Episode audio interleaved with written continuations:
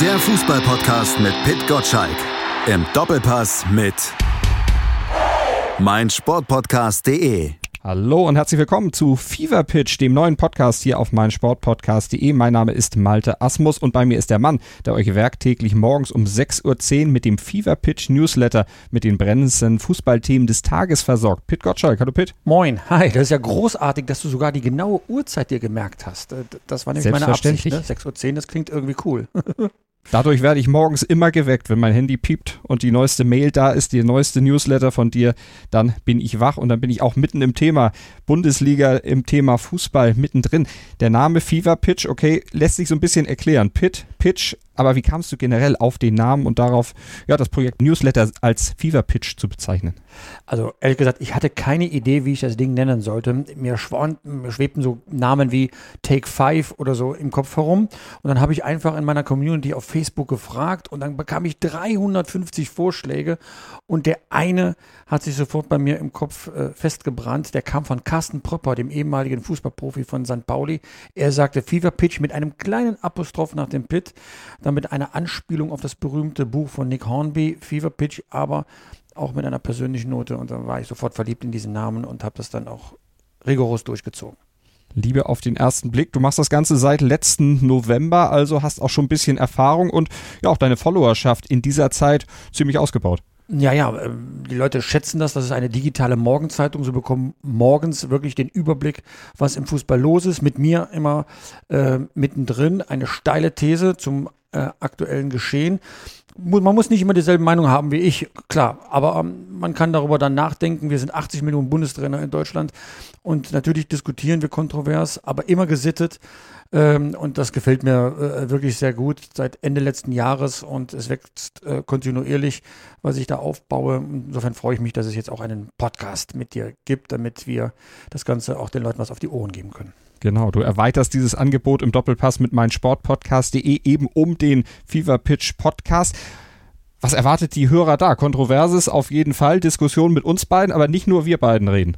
Nein, wir wollen ja äh, mal schauen, was die anderen in ihren Podcasts so erzählen, damit wir einen Überblick geben können. Genau das ist FIFA Pitch. Ich gebe jeden Morgen um 6.10 Uhr unter newsletter.pitgottschalk.de einen Überblick, was die deutsche Presse schreibt und äh, ordne die Dinge ein bisschen ein. Nichts anderes, wenn wir zwei hoffentlich jede Woche, dass wir das schaffen, ähm, mit den Podcasts äh, tun. Wir, wir hören genau hin, äh, was die Kollegen sagen, äh, was diskutiert wird und versuchen, äh, das Geschehen ein bisschen einzuordnen. Ich hoffe, dass viele Gäste äh, bei uns sein werden, damit sie mitdiskutieren. Also ich glaube, das Projekt wird ziemlich spannend viele Podcaster, die dann hiermit auch nochmal herzlich eingeladen sind, am regulären Fever Pitch Podcast teilzunehmen. Und wenn ich sage regulär, dann bedeutet das auch, dass es natürlich auch noch ein zweites Format geben wird vom Fever Pitch Podcast, nämlich ein Format, in dem es um längere, ausführliche Interviews mit großen Namen aus der Fußballszene auch geben wird. Und den Auftakt macht jetzt heute hier in diesem Podcast einer der ganz Großen in der deutschen Fußballgeschichte, Matthias Sammer. Pitt, du hast dich mit Matthias Sammer unterhalten. Was hat den Ausschlag gegeben, dass du dich für Sammer als ja, quasi Premierengast entschieden hast? Naja, ich war schon ein bisschen traurig, dass äh, Matthias Sammer bei Eurosport aufhört und dort nicht mehr die Taktiken der beiden Mannschaften am Freitagabend äh, erklärt. Also ich fand das eine Bereicherung für mein äh, Fußballwissen. Ich gebe zu, nach drei Jahrzehnten im Fußballgeschehen habe ich immer noch etwas ähm, gelernt. Ich persönlich kenne Matthias Sammer seit ziemlich genau 25 Jahren. Ich habe ihn als junger Reporter bei Borussia Dortmund in der besten Zeit von Borussia Dortmund äh, begleitet. Und ähm, so, und das ist also, da ist, besteht erstmal eine Verbindung. Warum ich ihn ganz konkret angesprochen habe, war ein wunderbarer Anlass. Matthias Sammer ist in die Hall of Fame im Deutschen Fußballmuseum in Dortmund aufgenommen worden. Ich saß in der Jury oder sitze in der Jury und habe ihn dort auch hineingewählt. Es wird ein Buch erscheinen und ich äh, darf den Beitrag äh, schreiben für dieses Buch über Matthias Sammer und habe die Gelegenheit genutzt, mit ihm dann auch über Fußball zu reden. Das ist immer wieder eine Bereicherung und daraus ist ein einstündiges Gespräch entstanden, wo wir wirklich wichtige Themen grundsätzlicher Art angesprochen haben. Also nicht das Tagesgeschehen, sondern tatsächlich auch über seine Karriere gesprochen haben. Und dieses Gespräch, das hört ihr hier bei uns bei Fever Pitch auf meinsportpodcast.de in zwei Teilen. Und der erste Teil des Interviews von Pit Gottschalk mit Matthias Sammer, der dreht sich um diese Einführung in die Hall of Fame, um die fußballerische DDR-Vergangenheit von Sammer und auch um seine Ankunft und Aufnahme in der gesamtdeutschen Nationalmannschaft. Sag mal, Matthias, ähm, was ich dir aber vorweg mal fragen wollte, hast du dich eigentlich auf der Bühne bei der Hall of Fame wohlgefühlt da oben? Ja, ja, klar. Weil du hast so wenig gesagt. Naja gut, aber ich kann ja nur, äh, ich kann ja nur äh, letztendlich auf die Dinge antworten, äh, die, ja, die, die mich dann auf auffordern, was zu sagen. Und was soll ich denn über Fritz Walter sagen? Ich kenne den kein bisschen. Also ich meine, das war äh, taktisch äh, vielleicht auch nicht optimal gelöst. Das muss man ja sagen. Was soll ich über Fritz Walter sagen, außer dass ich aus der DDR natürlich ein paar Themen habe? Meine Fragen waren ja fast nur entweder zu Fritz Walter oder kurzfristig, dass ich mal äh, etwas benennen konnte, ähm, äh, irgendwie was dazu sagen. Also wenn du das äh, nachvollziehen kannst und trotzdem habe ich mich wohlgefühlt, weil ich gesagt habe, es gibt eigentlich keinen Grund viel äh, zu reden. Die sollen ihre Sch äh, Schwanks von früher erzählen. Und äh, mir war sowieso lieber zuzuhören. Und was soll ich denn als einziger in einer Generation, die ja nahezu nicht vertreten war oder gar nicht. Man kann es in Lothar mit Abstrichen äh, noch sehen, Andi mit Abstrichen, aber das war ja auch eine Generation vorher. Wie, was willst du da auch ähm, benennen? Es wäre ja was anderes, wenn der Berti da gewesen wäre und Trainer gleichzeitig noch oder so etwas und, und dann hast du ja wieder Berührungspunkte zu eigenen. Die haben ja von ihren eigenen Stories erzählt, was sie damals gegenseitig erlebt haben. Nur ich hatte gar keinen Widerpart. Das stimmt, ja. ja du, bist der, du bist und der deshalb, Jüngste. ich fand es trotzdem, ich fand es trotzdem super, weil äh, mir war sowieso lieber zuzuhören als äh, so ein, ein, paar Dinge da. Das ja. war super. Du warst ja der Jüngste von allen auf der Bühne. Mhm. Der vielseitigste, weil du warst ja nicht nur Nationalspieler, sondern bist ja auch Trainer gewesen, Manager und Experte inzwischen. Mhm. Und du bist der einzige Ostdeutsche. Mhm. Bedeutet dir das was, dass du quasi der einzige Ostdeutsche bist, der da in die Hall of Fame gekommen hat? Ist, ist das für dich ein Thema? Naja, bei der Diskussion muss man ja immer ein bisschen äh, vorsichtig sein, dass man äh, dahingehend äh, nicht irgendwo äh, das, was zusammengehört, dann irgendwo wieder versucht, äh, mit Aussagen zu trennen deshalb muss man das äh, wirklich sensibel betrachten. Aber auf der anderen Seite, äh, wenn du und dazu noch im Tal äh, der Ahnungslosen, wie man so schön äh, sagt, groß geworden bist ähm, und das ja äh, so ungefähr 22 Jahre deines Lebens, wo du neben der prägenden Phase natürlich auch dann und, und die Phase, wo du erwachsen wirst, äh, innerhalb ähm, äh, eines völlig anderen Systems kennenlernst und dann äh, natürlich das alles zusammenbricht, das muss man ja äh, so sagen und, und, und trotzdem eben äh, ja, Gedankengut dahin äh, noch bringt, weil es war ja ein Bestandteil meiner Entwicklung und damit die Grundlage dessen, was und wer ich eigentlich werden konnte. Und natürlich bedeutet mir äh, das eine Menge. Aber mir bedeutet es auch eine Menge, ähm, ich will es nicht trennen, aber ähm, dass vieles in dieser Entwicklung, was ich mitbekommen habe, äh, eben auch, auch sehr, sehr gut war. Mhm. Das war natürlich schon ein Thema, auch in der Jury, ob man den Ostfußball, den DDR-Fußball genügend gewürdigt in so einer, so einer Hall of Fame. Mhm. Gerade so mit Blick auf Joachim Streich oder, oder Dixie Dörner. Mhm. Gibt mit Sicherheit noch ein paar andere. Mhm. Ähm, da repräsentierst du schon auch ein Stück anderes Deutschland, weil du bist der einzige ja in der Runde, der auch in zwei, für zwei Verbände, vielleicht sogar, wenn man mhm. manche sagen, zwei Länder gespielt hat. Ja, ähm, dessen bin ich mir auch bewusst, auch von der Altersstruktur her und äh, richtig, um, diese Spieler, die du gerade genannt hattest, und da gab es ja noch äh, den einen oder anderen, Äh, das waren große Spieler, das bleibt auch. Ähm, darüber brauchen wir nicht reden, nur ähm, es gehören dann auch die großen Erfolge dazu. Und ja, Olympia 76.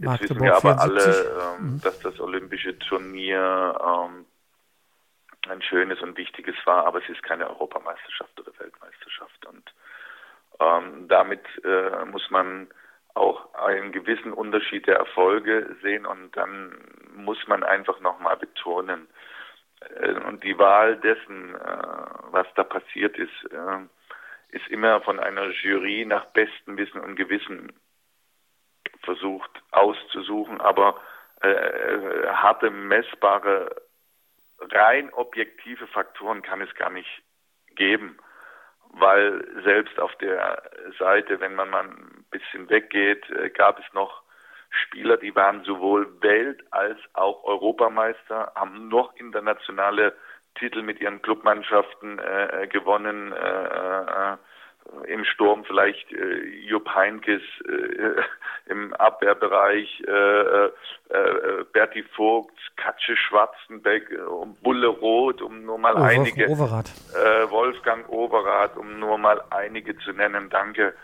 Ähm, dann, ähm, dann muss man, muss man sehen, dass das sehr, sehr schwer ist, das ähm, zu ehren und ähm, die, die, die Leistungen, die, die da vielleicht nicht dabei sind, aber nicht weniger äh, gewürdigt sind und werden dürfen, A in der Vergangenheit, aber B vor allen Dingen in der Gegenwart und in Zukunft die, die, die Lebensleistung bleiben trotzdem. Auch, auch viele andere, die nicht genannt wurden, egal ob Ost oder West. Mhm. Ja, das gefällt mir einfach, dass du auch nochmal diesen, diesen Teil deiner, deiner Laufbahn ja auch nie ignoriert hast oder weggedrückt hast oder sonst mhm. irgendwie.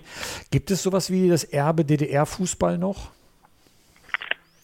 Wie meinst du das? Naja, also es ist ja jetzt 30 äh, Jahre her, der Mauerfall. Mhm.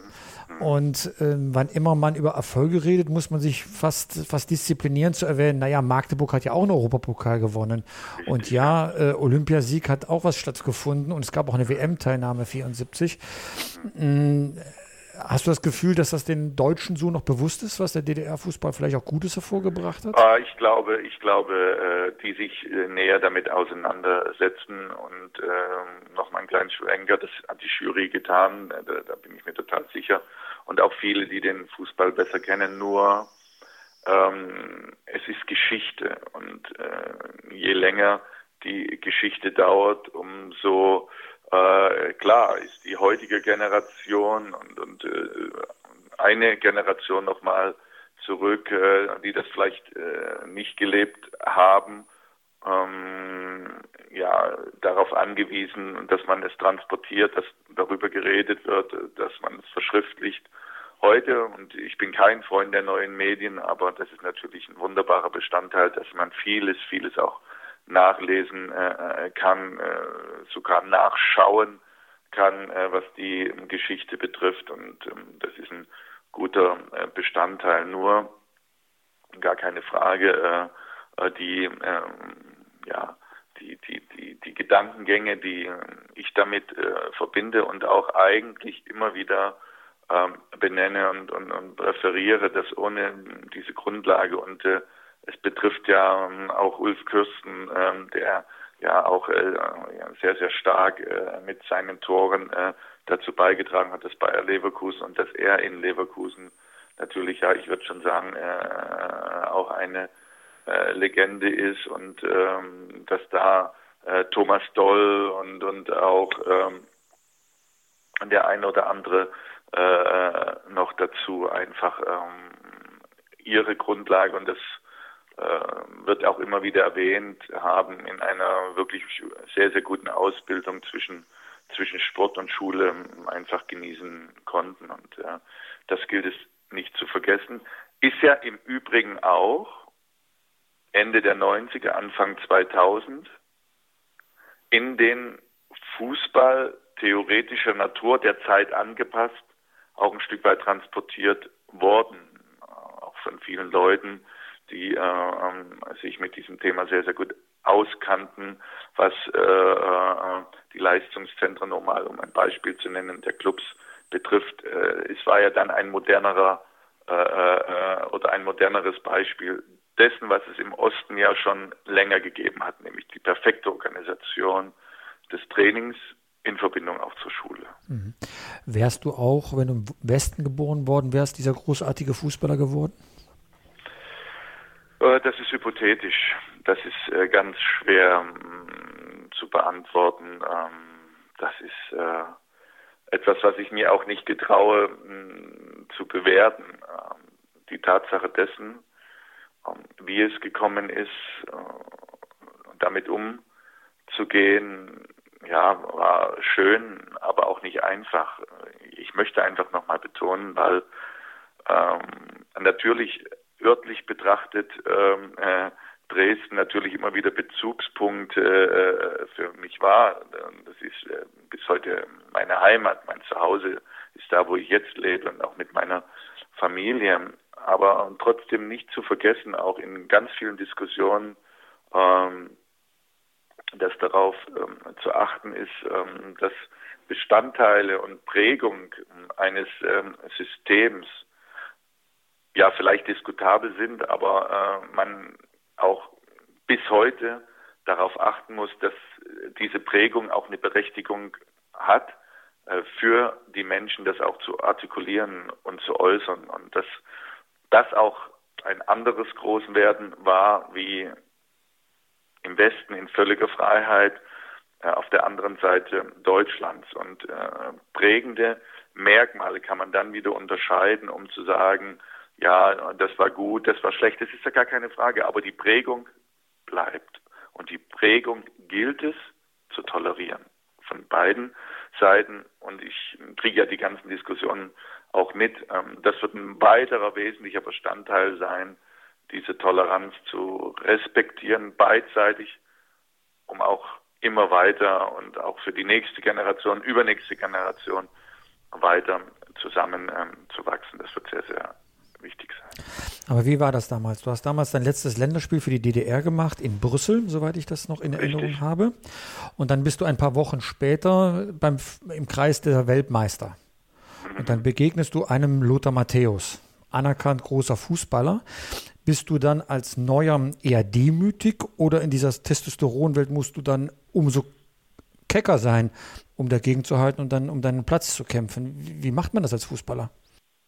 Ich glaube, es ist ein bisschen typbedingt, da hast du recht, aber bei mir war äh, vielleicht eine ganz gute Mischung äh, zwischen Demut, hat ja auch eine Weile gedauert, äh, dass äh, Berti damals der, der, der Trainer war, wo wir dann oft auch äh, drüber gesprochen haben, äh, dass äh, natürlich äh, unser Auftreten, das betraf ja nicht nur mich, das betraf Andy Thom, äh, Ulf Kürsten, äh, natürlich Thomas Doll, äh, natürlich irgendwo geprägt war von Respekt, Demut, auch ein Stück weit Ehrfurcht und anders groß geworden ähm, zu sein, ähm, als es äh, manchen lieb war und äh, die totale Offenheit, das, das traute man ja Berti gar nicht zu. Er war ja immer ein, ein, ein, Trainer, wo man gedacht hat, ja, wie auch immer, aber er, für ihn war sehr, sehr wichtig, dass innerhalb dieses Kreises ein gutes Klima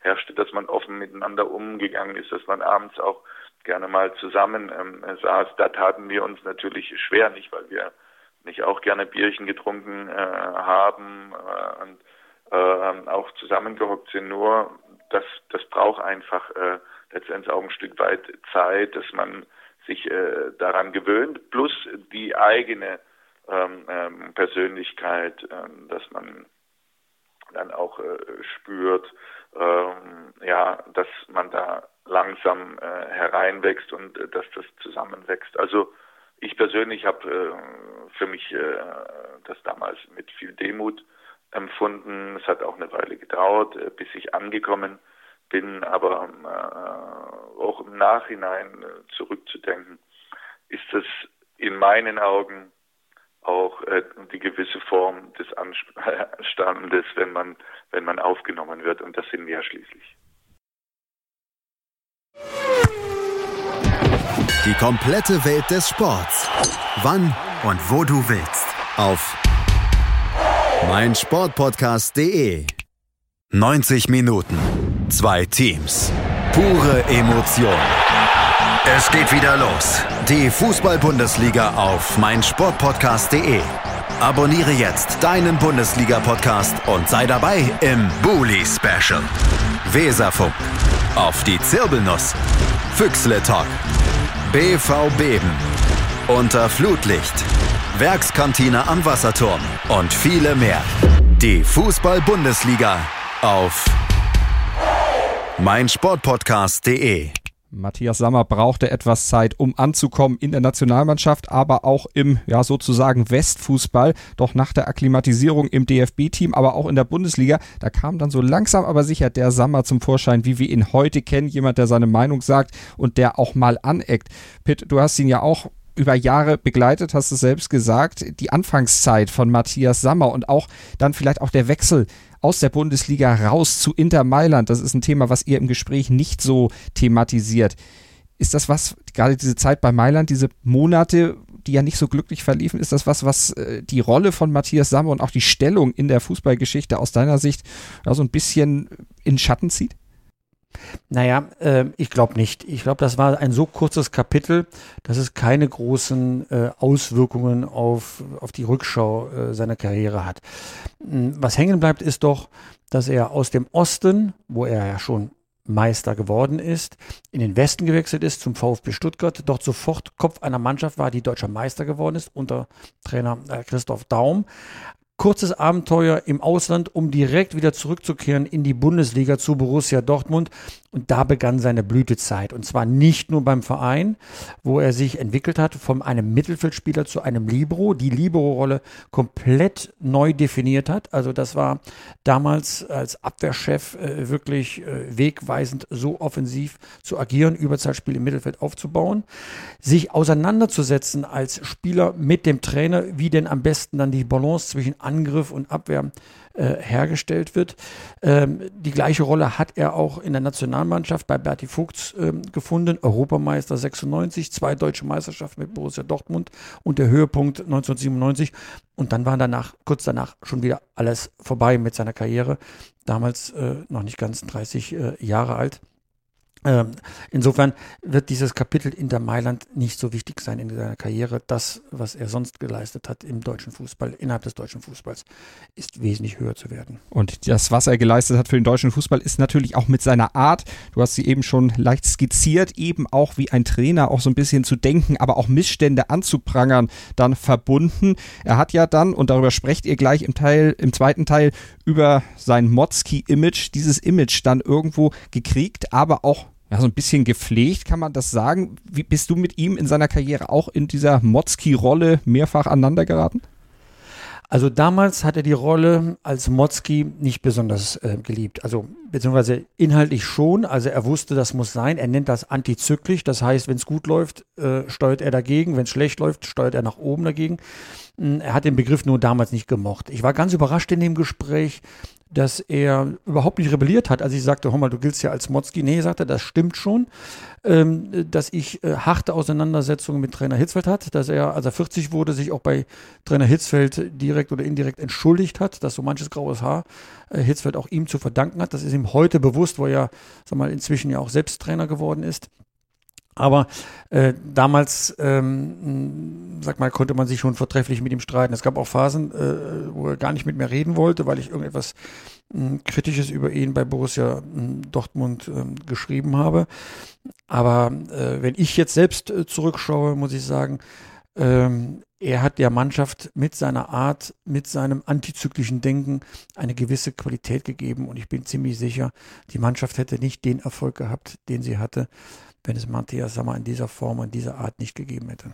Und über die Zeit dieser Erfolge spricht er jetzt im zweiten Teil des Interviews von Pit Gottschalk mit Matthias Sammer. Sammer über seine Spielerkarriere, sein Motzki-Image, über seine Trainer Hitzfeld und Daum, die Erfolge mit Stuttgart, dem BVB in Meisterschaft und Champions League, aber auch über die am Ende Karriere beendende Verletzung.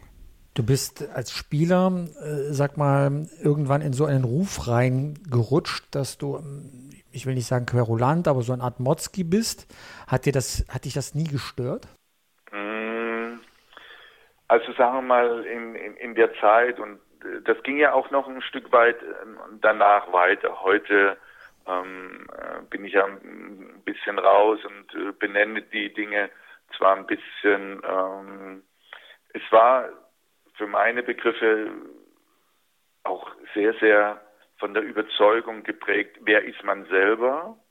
Und es geht ja immer um das Prinzip der Leistung, dass du am Anfang ja nur spüren kannst, was möglicherweise instinktiv richtig ist und mit jedem Jahr mehr natürlich reinwächst und verstehst, was notwendig ist, um ja erfolgreich zu sein und äh, Bestandteile dessen auch äh, sich zu artikulieren, äh, dieses äh, ja dieses begriffliche des Antizyklischen, das hat sich eigentlich bis heute irgendwo ähm, auch bewährt, weil ich der Meinung bin, Leistung in Verbindung zu einer stabilen Mitte, in, in, in, in, in physischen Aspekten, aber auch in psychischen Aspekten, das ist die, die wahre Größe neben der Qualität, äh, die man leisten muss. Und äh, ja, ich habe ähm, immer das Prinzip auch gruppendynamischer Prozesse hat mich immer fasziniert und äh, ich habe jetzt vor paar Tagen einen wunderbaren Spruch ähm, gelesen. Talent, Talent haben viele, äh, auch Mannschaften, einzelne Spieler. Talent gewinnt Spiele. Ein Team gewinnt Meisterschaften oder Turniere. Es ist großartig. Das sagt eigentlich alles aus, äh, äh, warum man immer darauf achten muss, dass du als Team äh, ja über längere Zeiträume äh, dann erfolgreich sein musst. Und das ist oftmals sehr, sehr antizyklisch, ist in meiner Erfahrung. Aber du weißt schon, dass du Ottmar Hitzfeld ganz schön gepiesackt hast. Ja, das habe ich ihm aber auch äh, äh, immer versucht ähm, zu sagen, zum damaligen Zeitpunkt weniger, weil ich äh, viele Dinge dann auch sehr, sehr, naja, am Anfang instinktiv, auf der anderen Seite mh, hm, wusste ich aber auch, dass er es einfordert ähm, und dass du da manchmal übers Ziel hinausschießt, ähm, das ist klar. Das ist äh, manchmal äh, jugendlicher Leichtsinn in Verbindung natürlich mit Fehler, aber ähm, das haben wir uns auch oder ich ihm versucht, ähm, speziell damals bei meinem 40. Geburtstag und jetzt darüber hinaus, wenn wir uns treffen, äh, das äh, ist immer ein, Bestandteil, dass das ein oder andere graue Haar von ihm äh, auch von mir ist. Äh, ja. Warum bist du mit Christoph Daum besser klargekommen? Das stimmt nicht. Das stimmt nicht. Ähm, nee?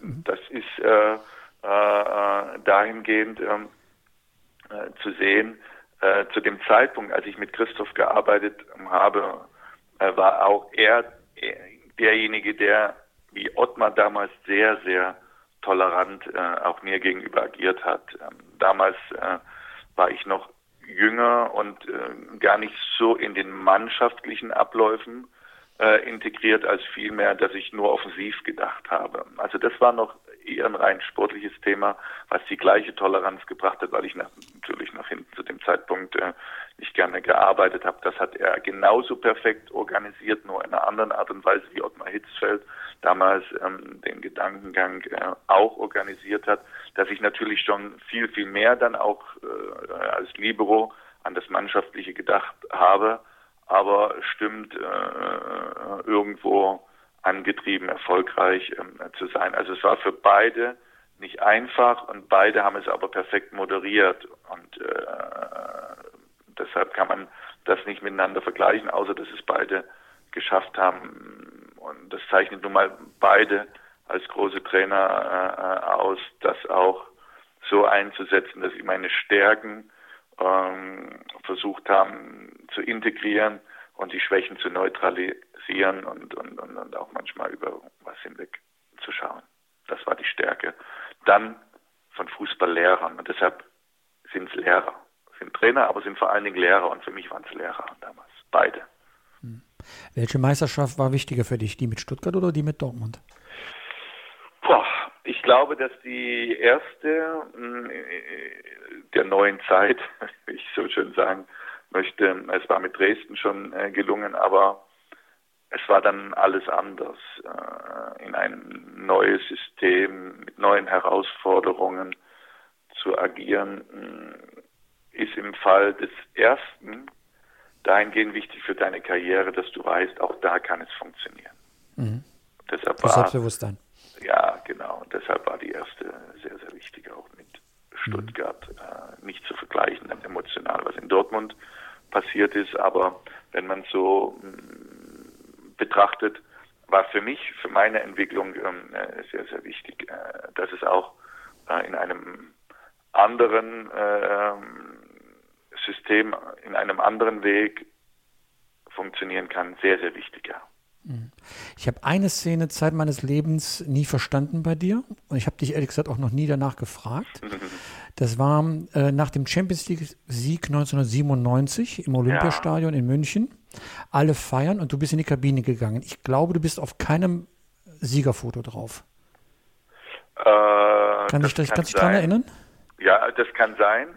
Aber für mich war wichtig, es gab so kleine Gesten, die waren äh, für mich äh, sehr, sehr wichtig. Äh, zum Beispiel mh, Michael Zorg war damals der Kapitän und äh, ähm, ihm auch äh, den Vortritt zu lassen, äh, dann bei der Pokalübergabe und er ist dann reingekommen, wie auch immer. Also für Hattest mich du die waren, Kapitänsbinde äh, in dem Spiel? Vor, weil Zock war ja eingewechselt worden. Hattest du die Kapitänsbinde? Ich ja, weiß ja, ja, ja, nicht mehr. okay. ja, Mhm. Genau.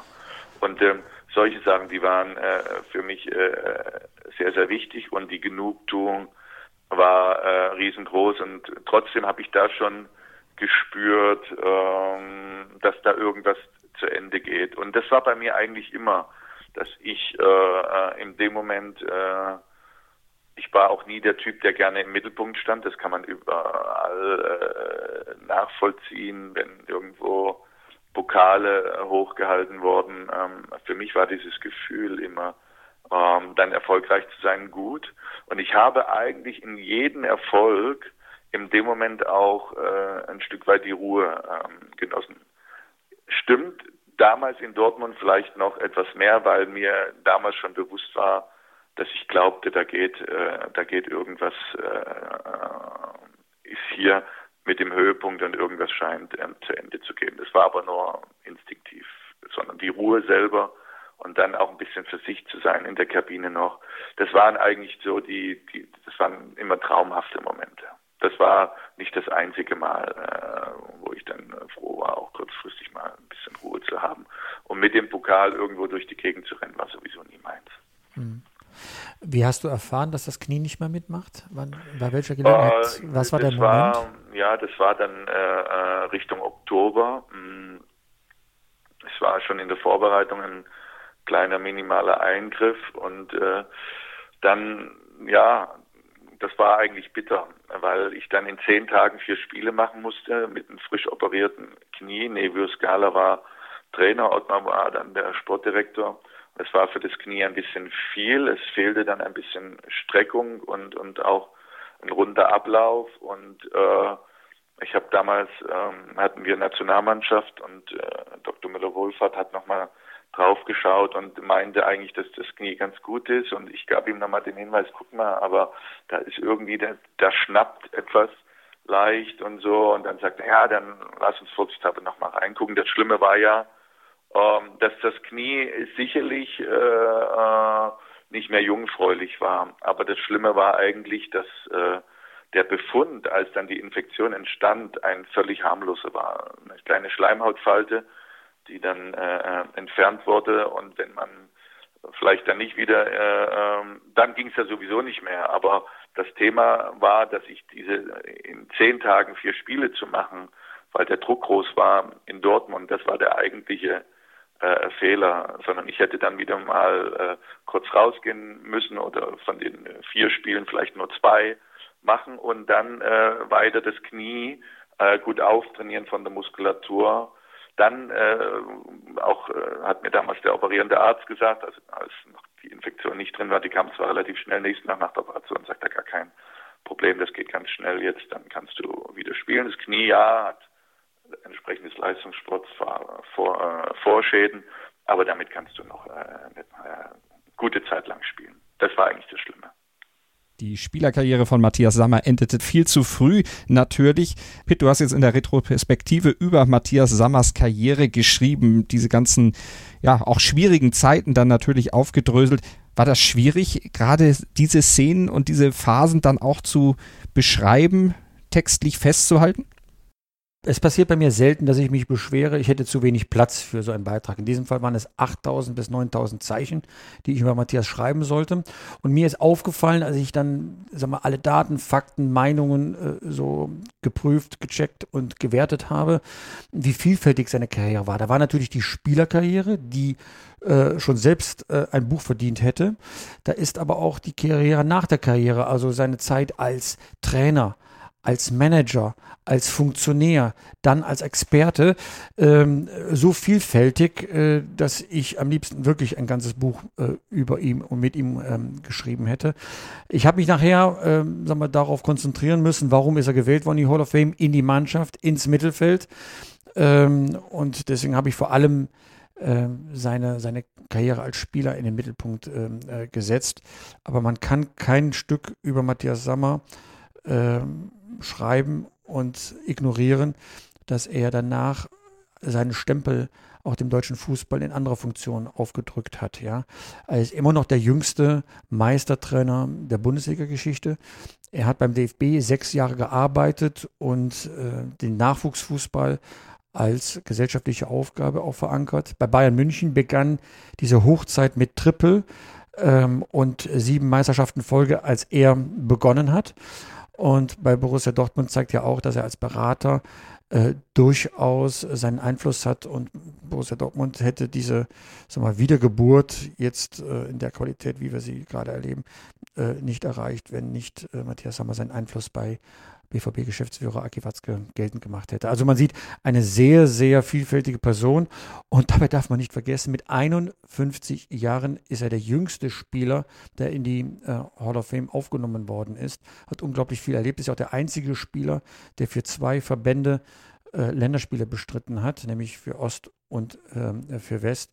Also wirklich ein, ein äh, spannender Mensch, der vom Lehrling zum Meistermacher aufgestiegen ist. Aber ich denke mal, das wird nochmal in einer anderen Folge thematisiert werden. Ganz genau, nämlich im zweiten Teil dieses Interviews, dann geht es tatsächlich vom Lehrling zum Meistermacher, dann zum Mahner und zum TV-Querdenker. Also die ganz andere Phase von Matthias Sammer abseits des Platzes, neben dem Platz, aber immer noch eng mit dem Fußball verbunden. Da spricht er dann mit Pit Gottschalk im zweiten Teil des Interviews hier bei Fever Pitch auf meinsportpodcast.de, Deutschlands größtem Sportpodcast-Portal.